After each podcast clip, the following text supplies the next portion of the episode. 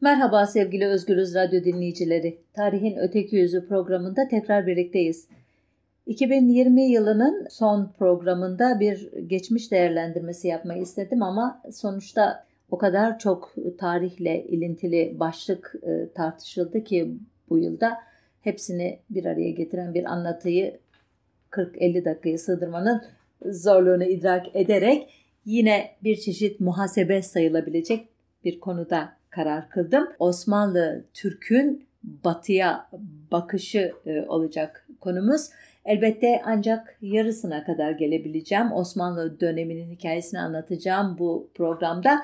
Cumhuriyet döneminde bu alanda üretilen literatürü, efendime söyleyeyim e, edebiyat ürünlerini, e, siyasi nutukları bir başka programa bırakmak zorunda kalacağım.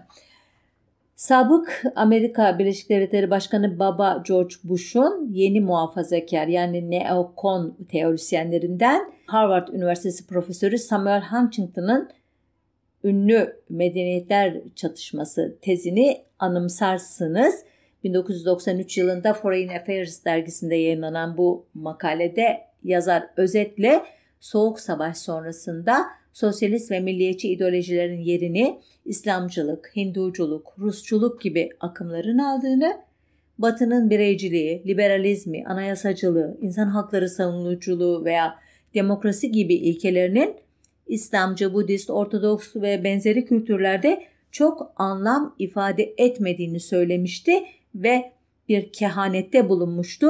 Bundan böyle geleceğin temel çatışması dünyaya egemen olan Batı kültürü ile dünyanın geri kalanı arasında gerçekleşecek demişti. E, Huntington'ın medeniyetler çatışması kavramı o günden beri önemli tartışmalara neden oluyor.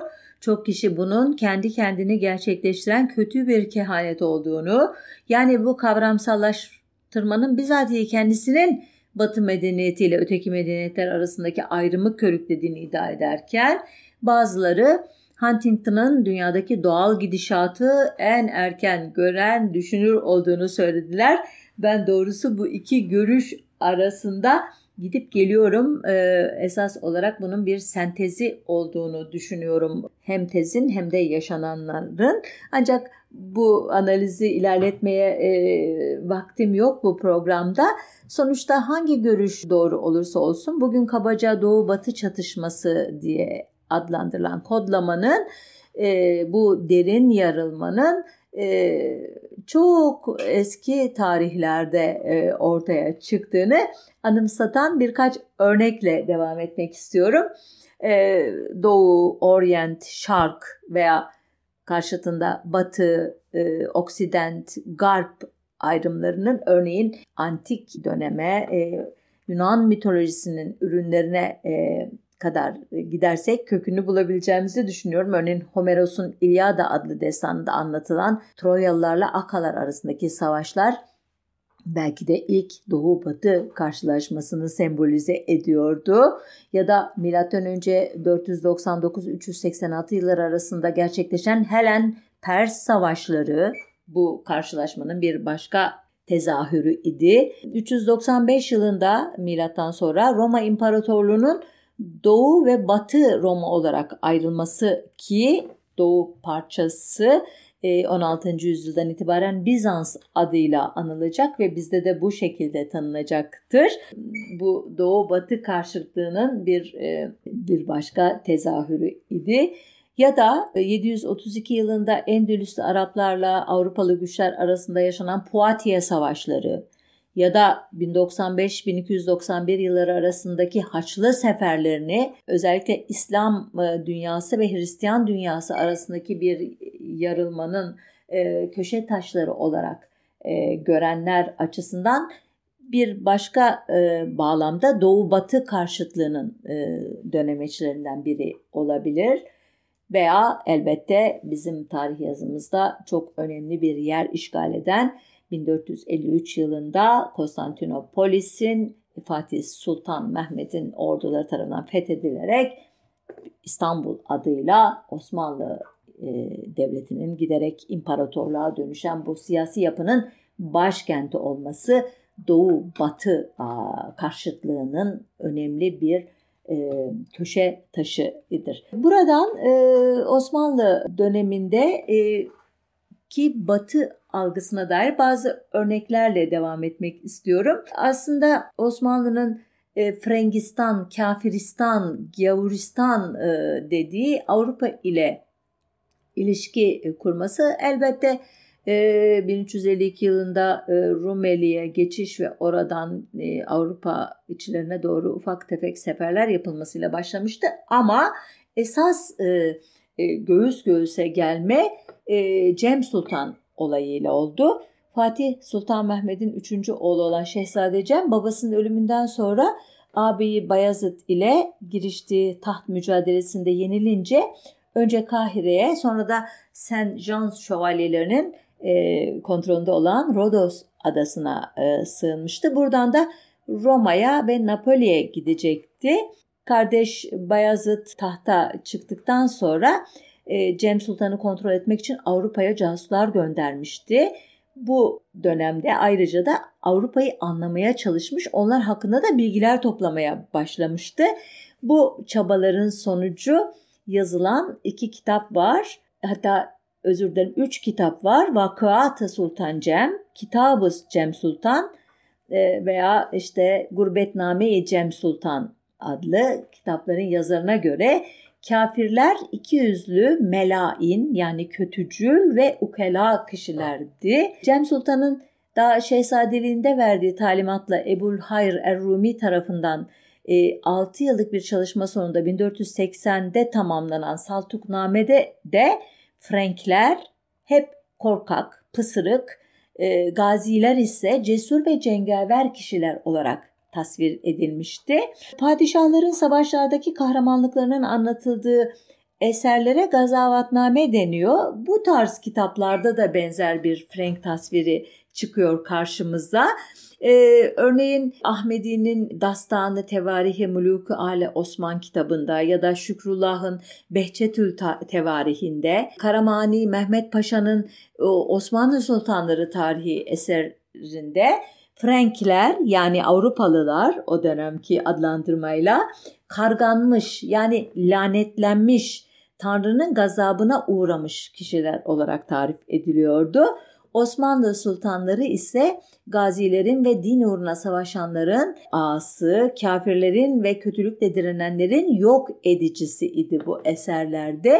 Osmanlı tarih yazımında çok önemli bir e, yeri olan Aşık Paşazade ki ölümü 1481 e, yılı e, diye tahmin ediliyor. Net değil ama Tevarihi Ali Osman adlı eserinde Osmanlı'yı bozan kafir adetlerinden söz ederken Osmanlı'yı da kafir kıran olarak adlandırmıştı. Bir başka gazavatnamede Mihailoğlu Ali Bey'in eserinde Osman Gazi kahramanlar kahramanı, düşman e, ödlek, savaş meydanından kaçan pısırık kafir taifesi idi.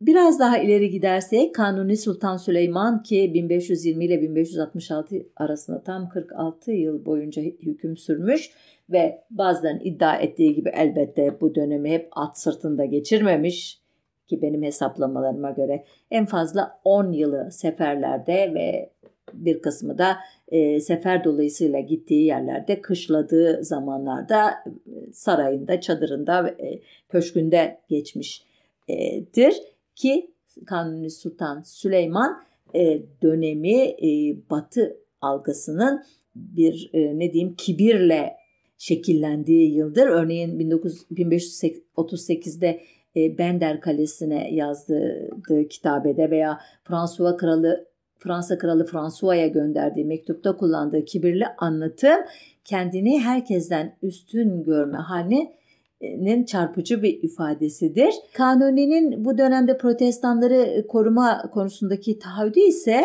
İsa'ya tanrılık atfeden papalığa karşı olmalarıyla ilgilidir. Yoksa Osmanlı'nın yüce gönüllülüğüyle ilgili değildir. Aynı şekilde Osmanlı'nın İngilizlere yakınlaşması da din e, çatışmaları e, meselesiyle ilgilidir. Bir anlamda papalığa karşı bu tür e, ayrılıkçı kiliselerin yanında durarak papalığı zayıflatma stratejisiyle ilgilidir ki kanuni dönemi Müslümanın gayrimüslime üstünlüğünün içeride de kurumsallaştığı dönemdir. Örneğin Ebu Suud Efendi'nin fetvalarına göre kafirlere selam verip alınması caiz değildir ki bu dönemde hem üstünlük duygusundan hem de Darül Harp, Darül Cihat, Darül Küfr gibi İslami kavramsallaştırmalar. Dolayısıyla e, Osmanlı Devleti gavur memleketlerinde daimi elçi bulundurmaz, onların dilini öğrenmeye teşebbüs etmez. Hatta Osmanlı'da bir elçinin veya tercümanın dövülmesi, hapsedilmesi, hatta öldürülmesi gayet olağandır bu tarihlerde. E, çoğu zaman elçilere köpek muamelesi yapılır ve bu durum elçiye de hissettirilirdi diyor e, konunun uzmanları. Kanuni döneminden e, sonra epey bir e, dönem içerisinde Avrupa ile çeşitli savaşlar e, yapılıyor biliyorsunuz ve bu savaşlarda artık yenilgiler e, olağan hale gelmeye başlıyor ki bu e, şey e, durum Avrupa'ya bakışı elbette negatif yönde etkiliyor. Ancak ancak bu yenilgi yıllarında dahi Avrupa'ya bakış konusunda bir istisna var. Bu kişi e, Seyahatname adlı e, ünlü eseriyle e, tanıdığımız Evliya Çelebi ee, Osmanlı orduları Viyana önlerindeyken e, 1665'te Kara Mehmet Paşa'nın mahiyetinde Avrupa'ya giden e, Evliya Çelebi Mesela Avusturyalılardan yetenekli zanaatkarlar, sanatkarlar olarak söz ediyor veya Avrupalı'nın okuma merakından, canlı yayın hayatından, e, kadınların toplum hayatında önde olmasından söz ediyor. Evet hayret ifadeleri var ama bir aşağılama, kötüleme yok bu cümlelerde. E, ayrıca Avrupa'nın teknik konuda adab-ı muaşeret, kıyafet, hayat telakkisi başta olmak üzere pek çok konuda Osmanlı'ya göre üstünlük gösterdiğinde ifade ediyor. Evet sadece bunu ifade ediyor. E, çok büyük bir hani övgü vesaire yok belki ama e, bu e, üstünlüğün karşısında da ezilmiyor. Kendini eksik ya da küçük de görmüyor ki aynı zamanda kendi toplumunda eleştirir e, Evliya Çelebi bildiğiniz üzere. Nelerin eksik olduğunu söyler. Aslında e, Evliya Çelebi'nin e, Osmanlı'nın Avrupa'dan üstün olduğu bir dönemde e, henüz yaşaması yani daha henüz gerilemeyi çok fazla idrak edememiş olmasıyla da açıklamak mümkün olabilir bu e, tavrını. Ama e, yine de kendisini örneğin e, oraya götüren Kara Mehmet Paşa daha farklı bir tutum takılmıştır. 9 ay boyunca Viyana halkını zorla Mehter Marşı dinletmiştir ki bu zoraki konserlerin olumlu etkisinin e, daha sonra Mozart'ın ve Beethoven'ın bestelerinde görüleceğini e, bize hatırlatır müzik tarihçileri. Evliya Çelebi'den bir yıl sonra yani 1666'da Paris'e giden e, fevkalade elçi Süleyman Ağa ise Fransa Dışişleri Bakanı'nı küçük düşürür örneğin. Kral e, 14. Louis'i ayağa kaldırmak ister efendim söyleyeyim kralın e, debdebesinin en aşağı Türk padişahının altında bilindi, bulunduğunu söyler yüzüne. E, ki bu tavırlarıyla Evliya Çelebi'den ayrılan bir tutu, e, şey tavırdır bu. Ama e, o da kendi toplumuna e, eleştiri yöneltir. Yani böyle e, Avrupa ile bu e, askeri yenilgilerin yaşandığı ta, tarihlerdeki karşılaşmaları bu e, işte ilmiye, kalemiye sınıfından kişilerin e, böyle için bağrında e, bir e, öz eleştiri e, nüvesi de taşımaktadır. Ee, Avrupa ile e, Osmanlı arasındaki farkların fark edilmesi e, aşamasından Türk'ün Türk'ten başka dostu yoktur diye bugün e, çok sıkça tekrarlanan o meşhur mottoya doğru gidiş e, gerileme e, devri diye klasik tarihçilerin adlandırdığı dönemin başlangıcı sayılan 1699 Karlofça Anlaşması'ndan sonra ortaya çıkar. E, Karlofça'dan sonra savaşın yerine diplomasi almaya başlar. Elçilere kötü davranma biter. Efendime söyleyeyim Osmanlı'yı e, Avrupa'da temsil eden e, Fenerli Beyler adlı eski Bizans e, mirasçısı kesimler e, artık güncellerinde Türkler için e, yiğit, cesur, bilgi, adil, sabırlı gibi sözler kullanırken e, bu e, yer değiştirmenin, bu e, pozisyon e, farklılaşmasının etkisiyle artık Türklerden kaba, kibirli, cahil gibi sıfatları kullanma cesareti görmeye, e, göstermeye başlarlar. E, Karlofça'nın tarihini yazmakla görevlendiren e, vakanüvis e, Naima yenilgiyi e, kabul etmekte zorlanmış ve bunu Hz. Muhammed'in taktik icabı yaptığı Hudeybiye barışı ile karşılaştırmıştır. Ki Viyana'da 7 yıl esirlikten sonra 1699'da kurtulup yurduna dönen Temeşverli Osman A e, ise e, Viyana'da e, gördüklerini acaibi garaip diye anarken bu acayipliklerin ne olduğunu anlatmaz ama şöyle der. Dünya müminlerin cehennemi, kafirin ise cennetidir ki bu hadis Müslümanların kolektif bilincinin oluşmasında çok etkili olmuş tipik bir hadistir. Gerçekten de Müslüman Osmanlı o döneme kadar cennetle meşgulken tırnak içinde kafirler dünyayı ele geçirmişler. Dünyayı tat alınması, sevilmesi, keşfedilmesi gereken bir yer olarak değerlendirmişlerdir ve bunun bir sonucu da Avrupa'nın bilim ve teknikte ilerlemesi olmuştur. Aradaki fark arttıkça yenilgilerin sayısı artmıştır. Osmanlı bir tehdit olmaktan çıkmış, aksine kendisi tehdit altına girmiştir ki bu durum Osmanlı'nın içe dönüklüğüne son verir, batıya karşı bakışını radikal bir biçimde değiştirir ve nizamı alemden nizamı cedide geçiş başlar. Burada e, esas itici faktör e, nasıl oluyor da bu kafirler bizi yeniyorlar?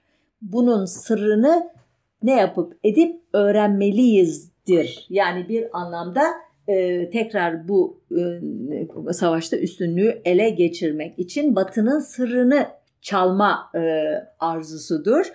Ki 1711'de bu e, yeni dönemin bir e, atılımı olarak Avusturya'ya Prens Eugene'e gönderilen fevkalade elçi Seyfullah Ağa'nın görevi Osmanlı-Prusya ilişkilerinin gerginleştiği ve savaş aşamasına gelindiği bir noktada Avusturya'nın tarafsızlığını sağlamaktır. Ama esas başarısı Fransa'yı kahve ile tanıştırmak olur. 1718 tarihli Pasarofça Anlaşması'ndan sonra Batı'yı tanımak şart olunca ilk defa 1721'de 28 Çelebi Mehmet Efendi Paris'e daimi elçi olarak atanacaktır. Elçinin oğlu Said Efendi de ilk yabancı dil öğrenen Osmanlı diplomatı olarak tarihe geçecektir. Bu elçileri karşılamaya gelen kalabalığın izdihama yol açtığı ve çıkan arbedede iki kişinin öldüğü doğrudur. Ancak artık Evliya Çelebi'nin veya Süleyman Ağa'nın batıya yönelik mağrur bakışı yoktur. Çünkü ne Fransa artık Osman'dan yardım isteyen Fransa'dır ne de Osmanlı Fransa'ya kibirli bir şekilde destek e, vaadinde bulunacak güce sahip Osmanlı'dır. Nitekim 28 e, Mehmet e, Çelebi kafirlerin cennetini ülkesine kurmak için yanında şehir planları ile döner İstanbul'a ve bu planlara göre Kağıthane'de yapılan Frank tarzı köşkler, bahçeler, parklar ve oğlu Said Efendi'nin getirdiği ve e, İbrahim Müteferrika adlı bir Macar e, e, dönmesinin e, kurduğu matbaa Lale Devri'nin simgeleri haline gelir. Lale Devri e, bizde e, çok negatif bağlamda ele alınan bir dönemdir. Halbuki pek çok e, yeniliğin e, hayata geçirildiği bir dönemdir. Mesela ilk kez çiçek hastalığına karşı aşı bu dönemde uygulanmıştır. Yangınları önlemek için e, Tulumbacılar adlı itfaiye ocağı bu dönemde kurulmuştur. Kağıt fabrikası bu dönemde açılmıştır. Çin'e atölyeleri açılmıştır. Efendime söyleyeyim dediğim gibi matbaa gibi çok önemli bir unsur girmiştir kültür hayatına. Ki e, ilk kez savaş yapılmadan e, bir e, Osmanlı toplumunun kendisine e, yeniden inşa etmeye başlaması bu döneme tekabül eder. ki bu ilk ciddi batılılaşma hamlesi 1730'da patronu Halil isyanı ile biter ama batıya ilgi devam eder. Örneğin 1757'de e, Viyana'ya, 1763'te Berlin'e e, gönderilen e, elçilerden Ahmet Rasim Efendi Prusya'nın askeri sistemini, silah teknolojisini inceler ve bunlara ilişkin tavsiyelerini e, iletir e, ülkesine. Kayınbiraderi Ahmet Azmi Efendi e, batıda rüşvetin kaldırılması, köylünün korunması, ticaretin e, düzenlenmesi e, gibi bürokratik devlete ilişkin gözlemler e, yapar. E, Londra elçisi Mahmut Raif Efendi e, İngiltere'de e, parlamentonun işleyişine, özgürlüklere, liberalizm gibi konulara e, dair gözlemlerini e, merkeze aktardığında artık kadim olanın işe yaramadığı fikri zihinlere işlemeye başlar. Nitekim 1791 tarihli Ziştovi Anlaşması'nın şartlarından biri olarak Viyana'ya gönderilen Ebu Bekir Ratip Efendi'nin sefaretnamesinde o demin andığım dünya müminlerin cehennemi kafirlerin cenneti hadisi bambaşka bir e, bağlamda yer alır. Gerçi Ratip Efendi de aynen Seyfullah Ağa ya da 28 e, Mehmet Çelebi gibi kadın erkek ilişkilerindeki serbestliğe şaşar. E, ama e, Ratip Efendi genel olarak olumlu bir Avrupa portresi çizer. Dahası e, Frangistan yaşamını çok sever. Balolara, karnavallara katılır. E, operalar, baleler, konserler izler. Hatta affınıza sığınarak söylüyorum kerhanelerine dahi gider Batı'nın. Ama sonu pek güzel olmaz bu e, Batı e, meraklısı, hayranı elçinin. 1799'da Rodos'ta idam edilir e, bir şey komploya kurban giderek.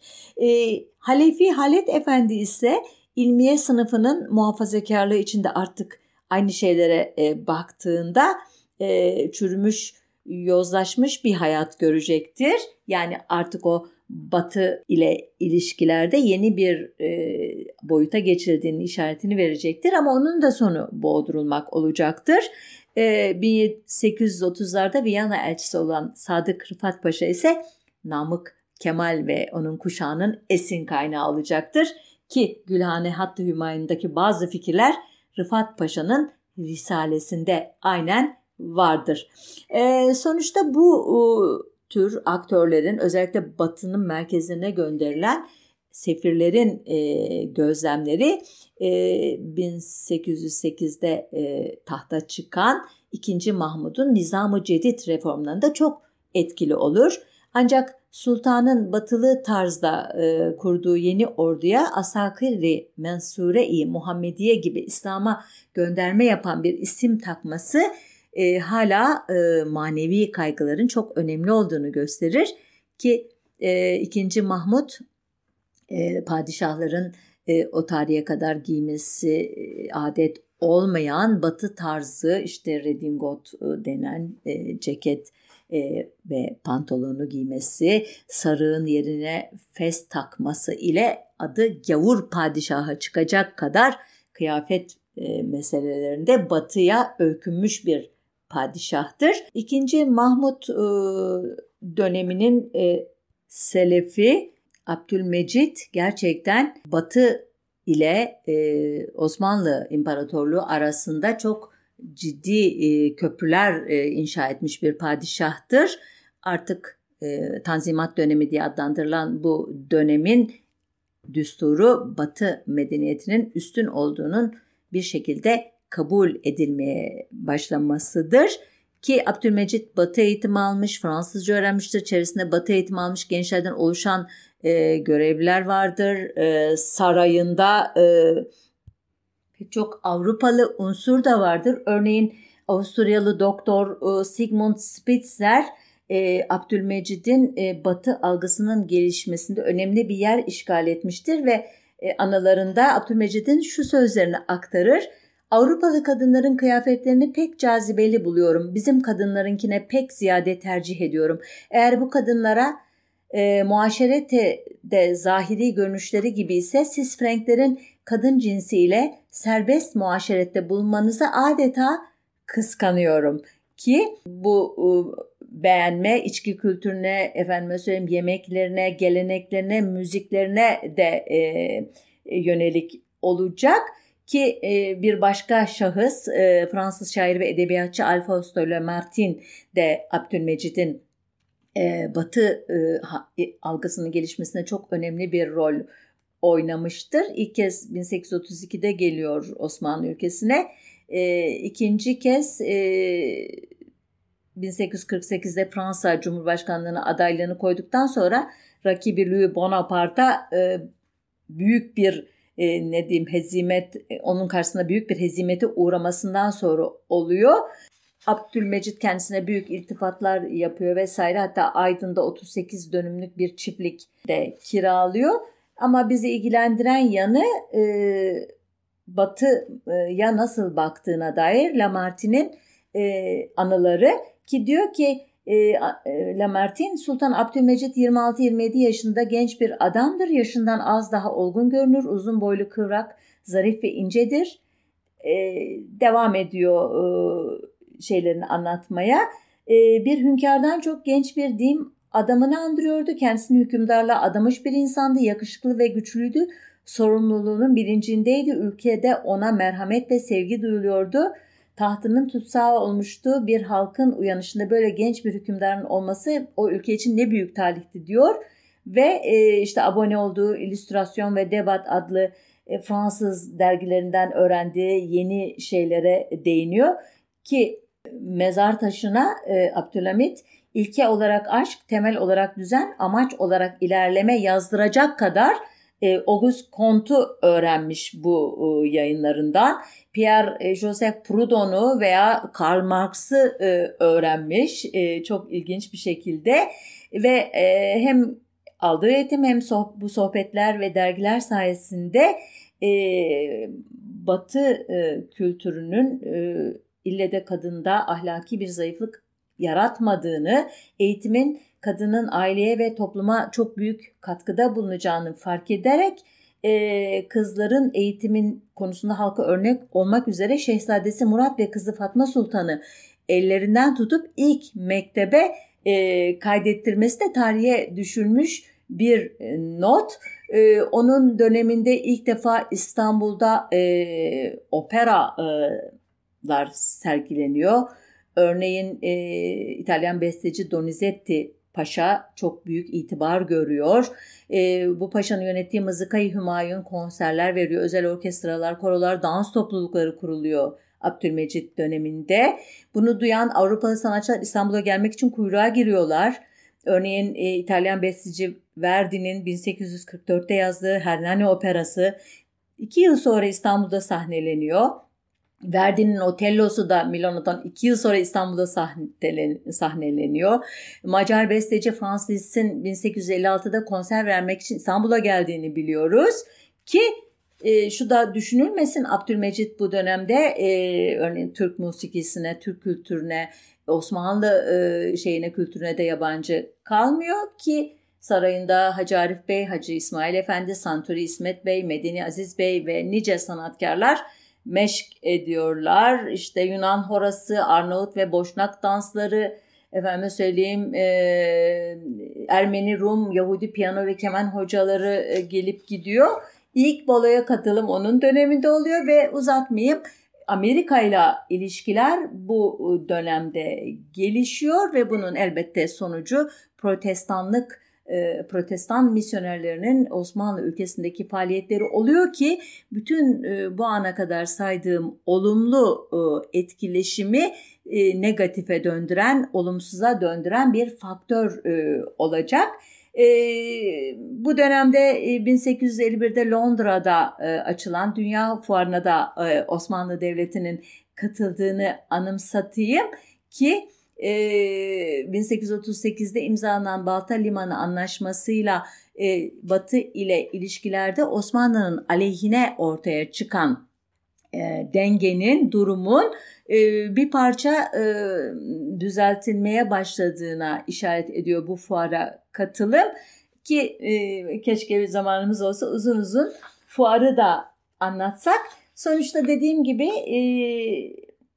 1839 Tanzimat Fermanı'ndan sonraki en önemli batılaşma e, hamlesi sayılabilecek. 1856 Hattı Hümayun'u Paris e, konferansı sonrası Kırım Savaşı'nın ardından toplanan Paris konferansı e, arifesinde e, Osmanlı e, ülkesinde yaşayan gayrimüslimlerin hayatına, hukuksal statüsüne e, giderek e, daha çok karışma e, eğilimi gösteren büyük devletlerin önünü kesmek amacıyla e, yayımlanmışa benziyor.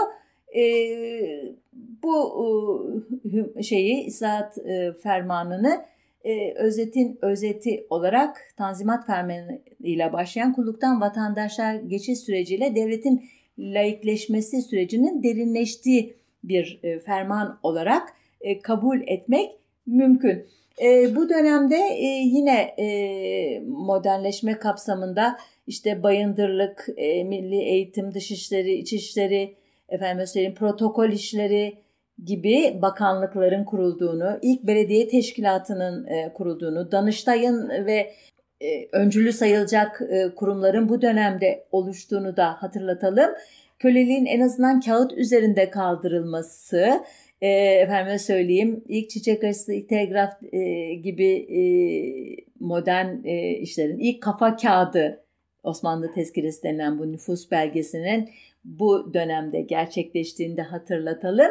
Mimari açıdan da Batı'nın etkisinin çok güçlü olduğu bir dönem. Dolmabahçe Sarayı, Beykoz Kasrı, Küçüksü Kasrı, Mecidiye Camii, Teşvikiye Camii, Vakıf Gureba Hastanesi gibi Galata Köprüsü gibi unsurlar da bu Batı e, ile ilişkilerin olumlu yansımaları olarak e, bu dönemin anılması gereken hususları. Ki bu dönemin aydınları uzun süre e, sivilizasyon e, kelimesinin karşılığını aramışlar ve sonunda medeniyette karar kılmışlardı ki medeniyet Medine şehir e, e, kökeninden e, gelme. E, Ziya Paşa ve Namık Kemal'e göre medeniyet iyi idi. Ziya Paşa örneğin İsviçre'yi gezmiş ve şu ünlü dizelerini yazmıştı. Diyarı küfrü gezdim, beldeler, kaşaneler gördüm, dolaştım mülkü İslam'ı, bütün viraneler gördüm. Ee, İbret Gazetesi'nin Kasım 1872 tarihli sayısında Londra'yı anlatan Namık Kemal, e, Charles Dickens'ın romanlarındaki yoğun sömürüyü, ahlaksızlığı, sefaleti değil, ruhi arzda mevcud olan asarı terakkinin fotoğraf ile resmi alınmış olsa medeniyeti hazırayı e, ki Namık Kemal Batı medeniyetinin eksikliğini yani ahlaksızlığını, cinselliğe düşkünlüğünü doğunun mezin, meziyetleriyle yani İslamiyet'in eski saf halinin diriltilmesiyle tamamlanmayı tamamlamayı düşünmekteydi. E, bu e, yaklaşım e, Şinasi'nin e, ki şair evlenmesi adlı eseri ilk e, Osmanlı e, Türk e, tiyatro eseri kabul edilir biliyorsunuz. Onun Şinasi'nin Asya'nın aklı piranesi ile Avrupa'nın Bikri fikrinin izdivacı düşüncesiyle çok benzeşiyordu ki o dönemde Fransız düşünürü Ernest Renan'ın İslam'ın terakkiye karşı olduğu fikri ne karşı bir reddiye e, ki adı İslam Risalesi'ydi e, yazan Namık Kemal orada bile Renan'ın düşüncelerini sorgulamaya kalkmamıştı. Dahası e, bir e, anlamda ters şarkiyatçılık yaparak Batı uygarlığının felsefi uyanışına kaynaklık eden düşünürlerin hepsinin Arap olduğunu öne sürmüştü. Halbuki hem bu doğru değildi hem de Renan sadece Arapları değil Türkleri de hedef tahtasına koymuştu. E, sonuçta bu dönemin ardından biliyorsunuz ikinci e, Abdülaziz ve ikinci Abdülhamit dönemi geliyor ki ikinci Abdülhamit dönemi Osmanlı İmparatorluğu'nun e, çöküşe doğru gitmekte olduğunu fark eden padişahın bir e, yapıştırıcı olarak bir tutkal olarak İslam İslami düşünceyi bir siyasa e, siyaset unsuru olarak kullanmasının e, dönemi ki e, bu e, 2. Abdülhamit'in e, sadrazamlarından Tunus Hayrettin Paşa e, halkı Avrupa medeniyetine e, ısındırmak için Avrupa medeniyetinin kökünün İslam olduğu fikrini dahi savunacak kadar ileri gitmişti bu e, konuda. E, benzer bir e, tutum daha önce aslında e, Sadrazam Ali Paşa ile Sultan Abdülaziz arasındaki bir konuşmada e, geçmişti. E, Padişah e, Paşa Hazretleri aslımızı halel getirmemek üzere ne alabilirsek almaya mecburuz dediğinde e, şey ne mecbur oldukları şeyleri bulmak üzere örneğin Abdülaziz'in onur konu olarak katıldığı 1867 Paris Fuarı'nda her devletin geniş pavyonları olduğunu, pavyonlarda kitapların, mecmuaların, afişlerin olduğunu görüp gizli gizli ağlayan Ömer Faiz Efendi sadrazama Hristiyanlar ilim, irfan, medeniyet, çalışkanlık, müsavat gibi aslında Müslümanlara ait olan emirleri Hristiyan olmalarına rağmen tatbik etmektedirler. Yani bilmeden hidayete ermişlerdir diyerek sonuçta batının sahip olduğu bütün hasletlerin aslında İslami olduğu ama İslamiyet'in bunları unuttuğunu ima ederek sorunu formüle etmeye çalışıyordu ki aynı Ömer Faiz Efendi'ye göre cehaleti bırakıp ilmi, iptidailiği bırakıp medeniyeti, tembelliği bırakıp çalışkanlığı, el emeğini bırakıp makinayı, şehirde ve köyde pisliği bırakıp temizliği, üfürüğü bırakıp ilacı, deveyi bırakıp treni, yelkeni bırakıp uskurlu gemiyi alır, kadınlı erkekli birlikte ve beraber tam millet olursak hem dinimizin hem de devletimizin bekasını izzet şan ile devamını temin edebilirdik. Gerçekten çok radikal bir e, sentez e, formülü bu ama bu radikal e, cevabın arka planında yine Avrupa'ya meydan okuma arzusu, Avrupalıyı kendi silahıyla yenme dürtüsü vardı. E, buradan e, 1876'da 93 gün tahta kalan 5. Murat'ın eğer Avrupalılara benzemezsek bize yaşama hakkı tanımazlar dediğini hatırlatarak e, devam edeyim ki e, işte 2. Abdülhamit bu e, mirasın üzerine e, tahta çıkmıştı. Daha şehzade iken Avrupa seyahatine e, gitmişti Abdülaziz'le birlikte.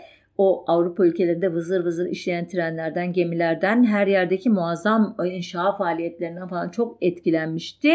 Ama onun döneminde taklitçiliğin yerini altın çağ vurgusu aldı. Bu vurgu o kadar aşırıya kaçtı ki batıdaki e, çağdaş anayasal rejimin yaratıcısının Araplar olduğu, bütün batı bilim ve teknolojisinin Arap uygarlığının ürünü olduğu, efendime söyleyeyim Avrupalılar vahşet ve karanlıklar içinde yüzerken Arap uygarlığından öğrendikleriyle uygarlaştıklarını öne sürecek kadar ileri gitti ikinci Abdülhamit.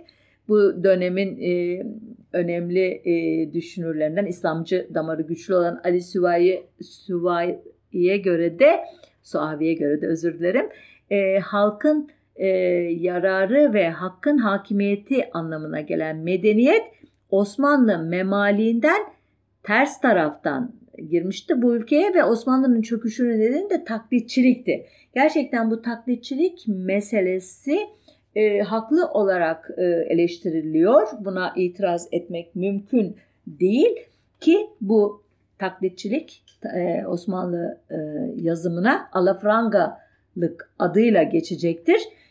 Ki bu alafrangalık e, meselesi Recaizade Mahmut Ekrem'in 1898'de yayınladığı ilk ve tek romanı Araba Sevdası'nın temel e, meselesidir. E, Recaizade Ekrem e, kahramanı Bihruz Bey aracılığıyla Batı'yı değil Batı'ya körü körüne öykünmeciliği, güzeysel ve kaba taklitçiliği yani alafrangalığı alaya alır eserinde ki bunu da romanında şu cümlelerle adeta bir manifesto olarak okuruna ilan eder. Der ki bu romanın konusu olan olaylar 25-30 yıl öncesine ait olup Avrupa görmüş bazı gençlerimizden önceleri yüksek sosyete mensuplarına, sonraları da hali vakti yerinde yüksek memur çocuklarına bulaşıcı bir hastalık gibi sirayet eden alafrangalık illetinden başka bir şey değildi. Bizim eski defterdar oğlu da yani Bihruz Bey de yaratılış icabı bu uğursuz illete yakalanmaktan kendini kurtaramadı deyip devam ediyor şöyle. Babalarının mevkii ve mali kudreti nispetinde Frankvari süslü gezmek, Fransızcayı bilir görünmek, bonjour, bonsoir, vous allez bien yani günaydın, tünaydın, iyi misiniz diyebilmek için her gün sabahtan akşama kadar Beyoğlu kaldırımlarını arşınlayarak adam aramak, Türkçe konuşurken araya Fransızca lakırdılar karıştırmak, koltuğunun altında daima Fransızca bir iki roman taşımak, Fransızca bir gazete veya dergiyi ismi dışarıdan okunabilecek şekilde daima ceketinin cebinde bulundurmak, har vurup harman savurmaya, borç etmeye özenmek ve Türkçeyi edebiyatsız kaba bir lisan sayıp ana dilinin cahili olmakla iftihar etmek, milli adetlerimizden, milli geleneklerimizden mümkün olduğu kadar sıyrılmak, örneklerine bugün de rastladığımız o zibidilerin başlıca marifetleriydi. Taner Timur çok değerli hocamız, eleştirmen, e, tarihçi. Tanzimat romanında e, batılı kadına mutlaka yer verildiğini, bu kadınların kimi zaman aile dostu, kimi zaman mürebbiye, bazen de bar, pavyon kadını, şarkıcı gibi e, çok e, ta, e, özenilmeyecek konumlarda okuyucuya karşısına çıktığını belirtir ama bu mürebbiye tiplemesine özel bir önem verir ve e, bu mürebbiyelerin e, batılı olduğunu e, büyük bir ağırlıkla ve uygarlık öğretmeni e, temsili olduğunu söyler ki her zaman kadın olması da şart değildir e, bu mürebbiyelerin. Nitekim araba sevdasında da bir mürebbiye vardır ancak Taner Timur'un biraz önce andığım e, şekildeki e, yorumunun tersine bu şahsiyet Monsieur Pierre e, obur, ikiyüzlü, tembel, kurnaz ve paragöz bir tiplemedir. Ve Böylece Tanzimat'tan beri yaşanan o batıya e, yönelik bakış açısındaki e, negatifleşmenin e, izlerini bu romanda da buluruz. Ki yazarın e, batılı bir hocayı bu şekilde kötü tanıtmasının nedeni Türklerin e, batılılaşma adı altında yaptıkları savurganlıklar karşısında göya ülkedeki e, Batılıların Türk halkını kandırdığına, bu zaafları e, kullandığına e, dikkat çekmek çabası vardır ki e, sadece Monsieur Pierre'e de böyle yaklaşmaz Recaizade Mahmut Ekrem. Romanda adı geçen veya arada belirip kaybolan bütün yabancılar negatif tiplerdir. Örneğin arabayı yapan bu araba sevdasının e, diğer baş kahramanı arabayı yapan Rum menfaat düşkünüdür aç gözlüdür. E, işte arabanın sürücüsü, şoförü Andon veya kayıkçı gibi unsurlar hep Bihruz Bey'i kandırırlar vesaire ki bu roman e, bağlamında e, dönemin batıya yönelik bakışını e, Jale Parla çok değerli eleştirmen, edebiyat eleştirmeni e, şöyle niteler der ki araba sevdasının 100 yıl sonra bile güçlü bir eğretileme olarak kullanılması e, Türk kültürünün modernleşmeden bu yana bir takım sömürge kültürü özellikleri e, sergilemesi ile ilişkilidir ki Batı'nın zenginliği ve teknoloji karşısında bir türlü giderilemeyen bir eziklik duygusu, e, Batı hayranlığı ve züppelik, Batı hayranlığı e, çıkarcılık ve güç, Batı hayranlığı, e, serüvencilik ve üçkağıtçılık, efendim söyleyeyim sınıf atlama hevesi veya parçalanmışlık şeklinde bu edebiyatta su yüzüne çıkar ve bunların hepsinin gerisine bir eziklik, bir aşağılık duygusu yatmaktadır e, der ki nitekim e, bu e, dönemin sadrazamı Sayit Halim Paşa Osmanlı insanının e, batılı değerlerle eski değerler arasında sıkışmışlığını pek veciz biçimde şöyle özetler. Gerçek hayat görüşümüzün dışında kalıyor. Biz doğruyu yanlışa, gerçeği hayale, hak yolunu sapkınlığa, olmamışı olmuşa, mümkünü imkansıza katarak en olmayacak plan ve hayallerden sema, e, saadet umuyoruz. E, ki bu e, Abdülhamit döneminin ardından biliyorsunuz ikinci meşrutiyet onu takip eden e, dönemde İttihat Terakki'nin yavaş yavaş iktidara egemen olması süreci ve bunun arka planını oluşturan 1911 Trablusgarp Savaşı ve 1912-1913 Balkan hezimetleri e, yaşanacaktır ki Balkan yenilgisinin acısını en derinden hissedenlerden biri olan Ömer Seyfettin'e göre e, Türkler medeniyet yollarını açan açarken Batılılar, Hristiyanlar Türklere hainlik etmişlerdir ki bu dönemin özelliklerinden biri de Batı düşmanlığı ile e, gayrimüslim e, azınlık e, düşmanlığının özellikle Osmanlı tebaası içerisindeki bu kesimlerin e, kesimlere yönelik düşmanlığın artık örtüşmeye başlamasıdır. Yani eleştirilen Batı mı yoksa Hristiyanlık mı yoksa azınlıklar mı olduğu anlaşılamaz hale gelir. E, bu e, dönemin ardından yine başka bir e, kargaşa dönemi e, yaşanacak biliyorsunuz. Cihan Harbi o dönemki adıyla 1914-18 arasında İttihat Terakki'nin bir oldu bitiyle imparatorluğu soktuğu bu savaştan Osmanlı Devleti hem müttefikleri yenildi hem de bizzat kendisi yenildiği için hezimetle ayrılacaktır. Bu dönemin ve onu takip eden milli mücadele döneminin çok önemli ismi e, daha sonra İstiklal e, Marşı şairi de diye adlandırılacak olan Mehmet Akif Ersoy da bu batı e, meselesine kafa yoranlardan biridir. Ona göre batı medeniyetine Hristiyanlığın ruhu sinmiştir.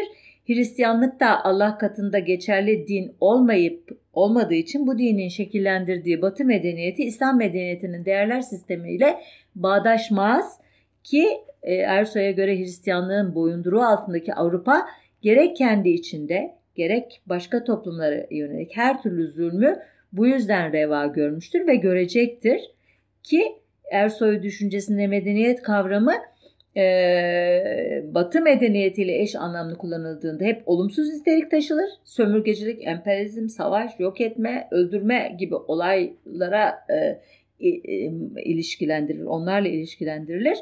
Eğer e, İslam'a aitse bir başka e, düzlemde iliş, e, adlandırılır ki örneğin Tükürün adlı şiirinde bu e, medeniyet denilen e, kendisine göre maskarala şöyle e, seslenir e, Mehmet Akif Ersoy. Medeniyet denilen maskara mahluku görün, tükürün maskeli vicdanına asrın, tükürün. Hele ilanı zamanında şu melun harbin bize efkarı umumiyesi lazım garbın. O da Allah'ı bırakmakla olur herzesini, halka iman gibi telkin ile dinin sesini susturun aptallığın idrakine, bol bol tükürün. Mehmet Akif Ersoy'a göre e, Batı'nın kültür ve ahlakı da insanı ve toplumu çürüten bir niteliktedir ve hayvanca bir yaşam biçimini ifade eder. Ersoy e, Fransızları fuhuş düşkünü ve dinsiz, Almanları bira düşkünü ve bunak diye tanımlar örneğin. E, Batı medeniyeti hakkında kullandığı çıfıt e, sillesi, şeytan üflemesi, efendime söyleyeyim haydut, sülük benizli sömürgeciler, eşkıya, sırtlan kümesi, alçaklar, kahpe ve yüzsüz, maskara mahluk ve elbette en ünlü e, tanımlaması olan tek dişi kalmış canavar e, nitelemeleri e, daha sonraki dönemde garbiyatçılık diye adlandırılacak olan söylemin belli başlı e, imgelerini e, oluşturacak, onun söz dağarcığını oluşturacaktır. Ki biraz önce sözünü etmiştim, e, Batı medeniyetini böyle yerden yere vuran Ersoy'un kendi medeniyetine karşı da dili keskindir. Ona göre e, Batı zaten İslam dünyasının sahip olduğu cehalet ve tembellik, kavmiyetçilik ve tefrikacılık hastalığını kullanarak ona karşı üstün olmuştur. Dolayısıyla e, sadece Batı medeniyeti değil, İslam medeniyeti de eleştirilmelidir ki örneğin Hakkın Sesleri isimli eserindeki şu dizeler bu bağlamda e, önemlidir. Eyvah bu zilletlere sensin yine illet. Ey derdi cehalet, sana düşmekle bu millet bir hale getirdin ki ne din kaldı ne namus. Ey sine İslam'a çöken kapkara kabus. Ey hasmı hakiki, seni öldürmeli evvel. Sensin bize düşmanları üstün çıkaran el. Bu e, bölümü e, Mehmet Akif Ersoy'un Esnaf Destanı isimli şiirindeki şu dizelerle bitirmek istiyorum. Burada da bu duruma çare olmasını umduğu formülü sunuyor şair.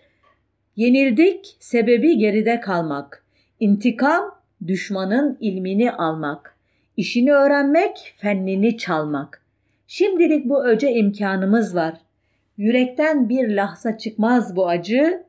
Kuvvetli olmaktır zaafın ilacı. Uyanık bir kindir azmin kırbacı.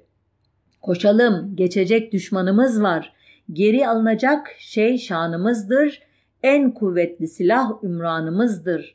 Giden yine gelir, vatanımızdır. Yeniden almaya meydanımız var. Evet, buradan sonra hikaye elbette devam ediyor. Cumhuriyet döneminde Batı karşıtlığının nasıl geliştiğini bir başka sefere anlatırım. Çünkü çok önemli şeyler oluyor o dönemde de.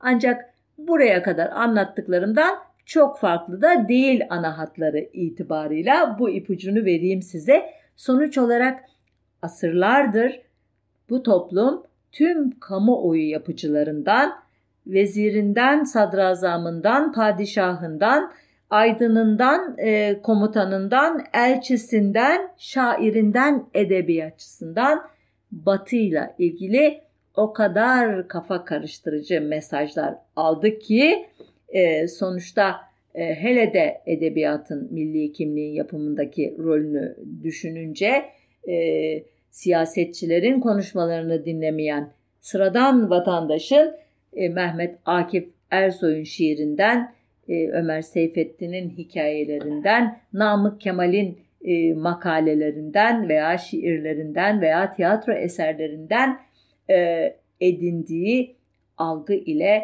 sonuçta Batı'yı en iyi ihtimalle yabancı biri ama daha çok da düşman, zararlı, tehlikeli, bizi bölmeye hatta imha etmeye e, odaklanmış bir kötülük unsuru olarak görmesine şaşmamak gerekir.